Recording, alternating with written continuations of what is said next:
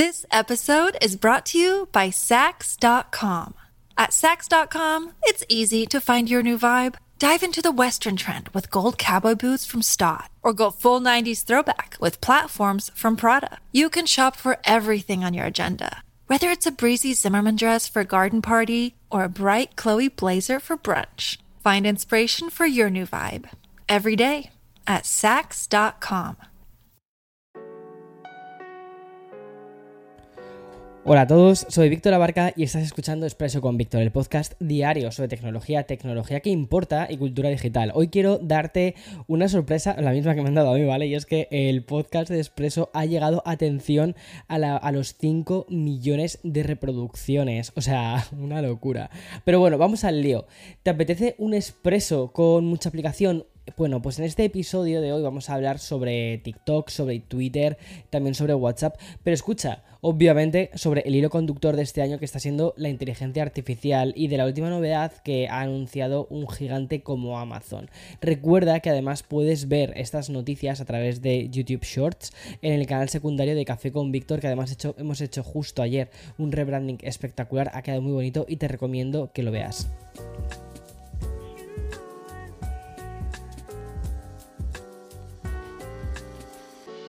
This episode is brought to you by Sax.com.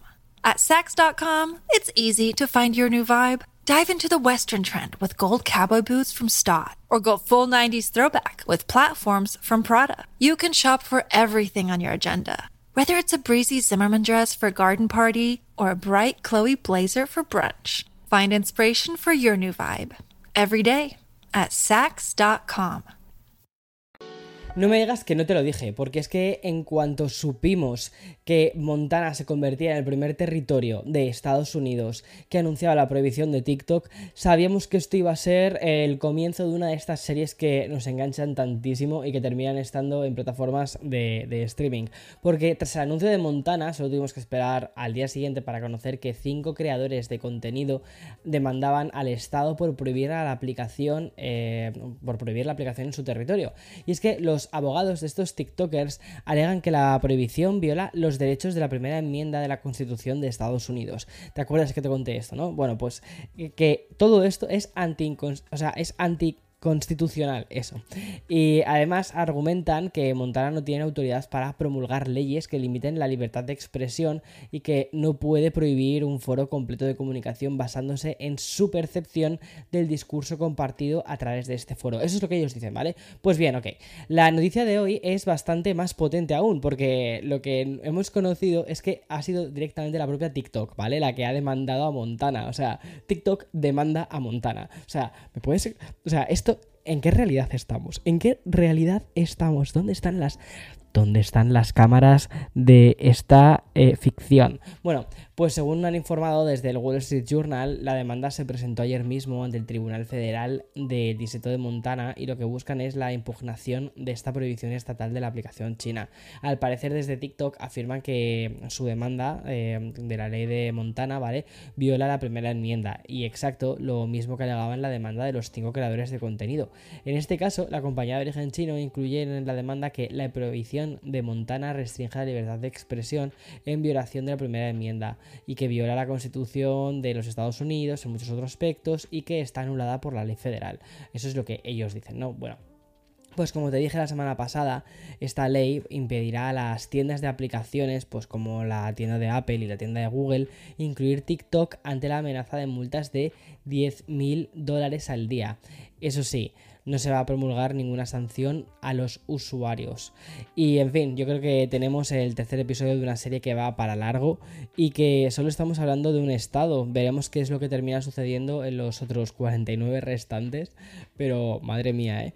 Y mm, dejamos un poco las polémicas legales para hablar de la inteligencia artificial porque hoy Meta ha presentado su nuevo modelo de lenguaje de inteligencia artificial y lo hace bajo el nombre de Massively Multilingual Speech, MMS por sus siglas. Y los de Mark Zuckerberg se meten de lleno directamente en la carrera post-ChatGPT y lo hacen con inteligencia artificial de, código abierto que reconoce, atención, más de 4.000 idiomas hablados y que es capaz de transformar texto en voz en más de 1.100 idiomas.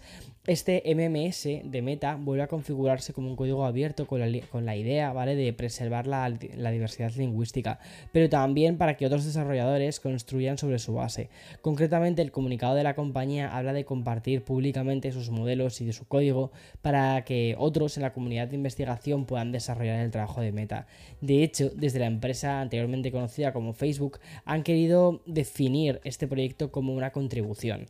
Pero volviendo a las características de este MMS? Bueno, pues va a ser capaz de ampliar la tecnología de texto a voz y de voz a texto alrededor de unos 100 idiomas, que es lo que tenía, a 1100. Y que es, o sea, si echas las cuentas un poquito rápidas, son 10 veces más.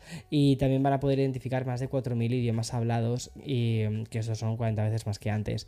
Pero si hay una cuestión sorprendente en este proyecto de mesa, de mesa, de mesa que he dicho, de la mesa, de meta, Víctor, de meta. Bueno, es que por las mañanas tengo así como la lengua así un poco como de trapo, ¿sabes? Bueno, eh, creo que me falta un expreso. Creo que de verdad me falta un expreso. Otro expreso más por la mañana. Gracias, no. Es que solo llevo, te lo juro. Hoy estoy locutando con solo un café y creo que se me nota. vale. Bueno, pues lo sorprendente de todo ese proyecto de Meta, ¿vale? Está siendo el enfoque que han adoptado para recopilar los textos. Y es que eh, la, la empresa creada por Zuckerberg han optado por atención, atención, atención, atención, atención, atención, la Biblia. Bueno tiene muchísimo sentido porque hablamos del best seller con siglos a sus espaldas que ha sido traducido a cientos de idiomas.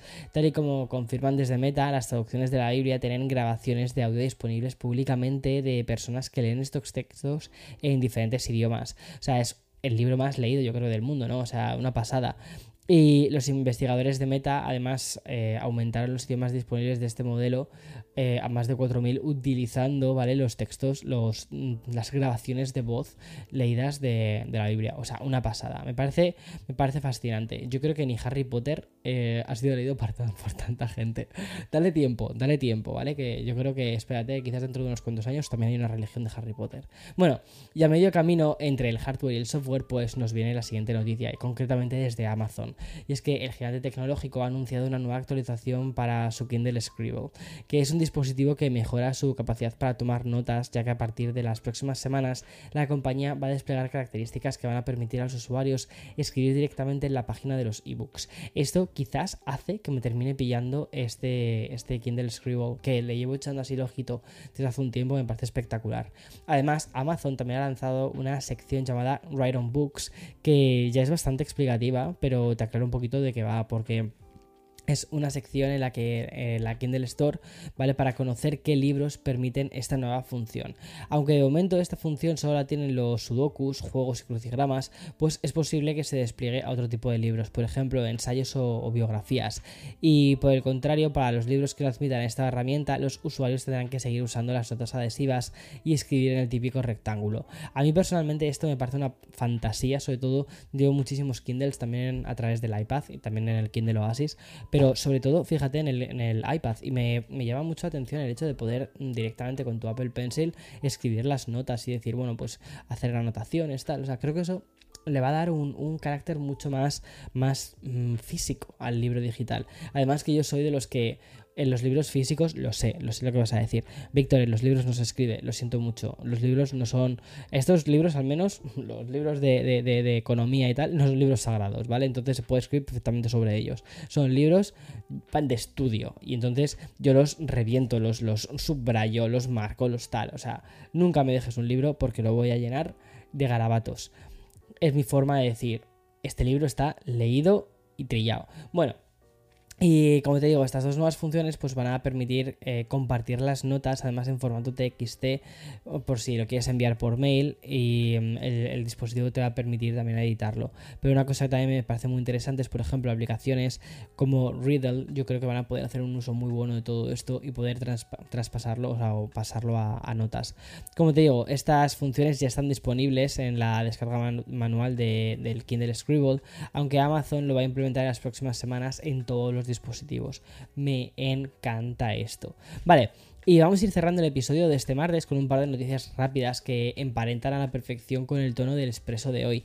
Y es que primero quiero contarte que WhatsApp por fin va a permitir una de esas funciones más esperadas en la aplicación, de esas que yo llamo peticiones históricas.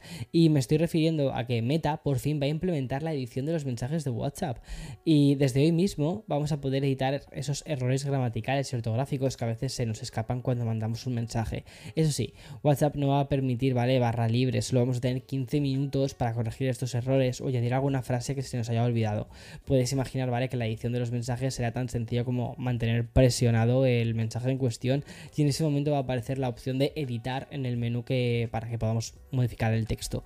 Ya está, o sea, pues como, como chimpún, ¿vale? Y lo va a hacer un poquito también como, el, como lo hacen en iMessage, ¿vale? En iMessage cuando editas un mensaje, lo que te pone es este mensaje ha sido editado. Entonces, no sé, me parece que es una, muy buena, es una muy buena opción. Vale, el despliegue va a ser gradual, pero ya está operativo todo esto. Así que me imagino que terminará llegando a todos los usuarios en las proximísimas semanas.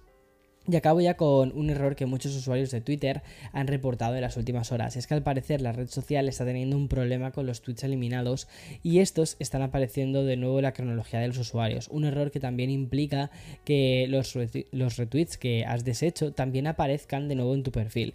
Y según informan desde el portal ZDNet, ¿vale? Este error está afectando más a los usuarios que utilizan servicios de terceros para eliminar los tweets en masa.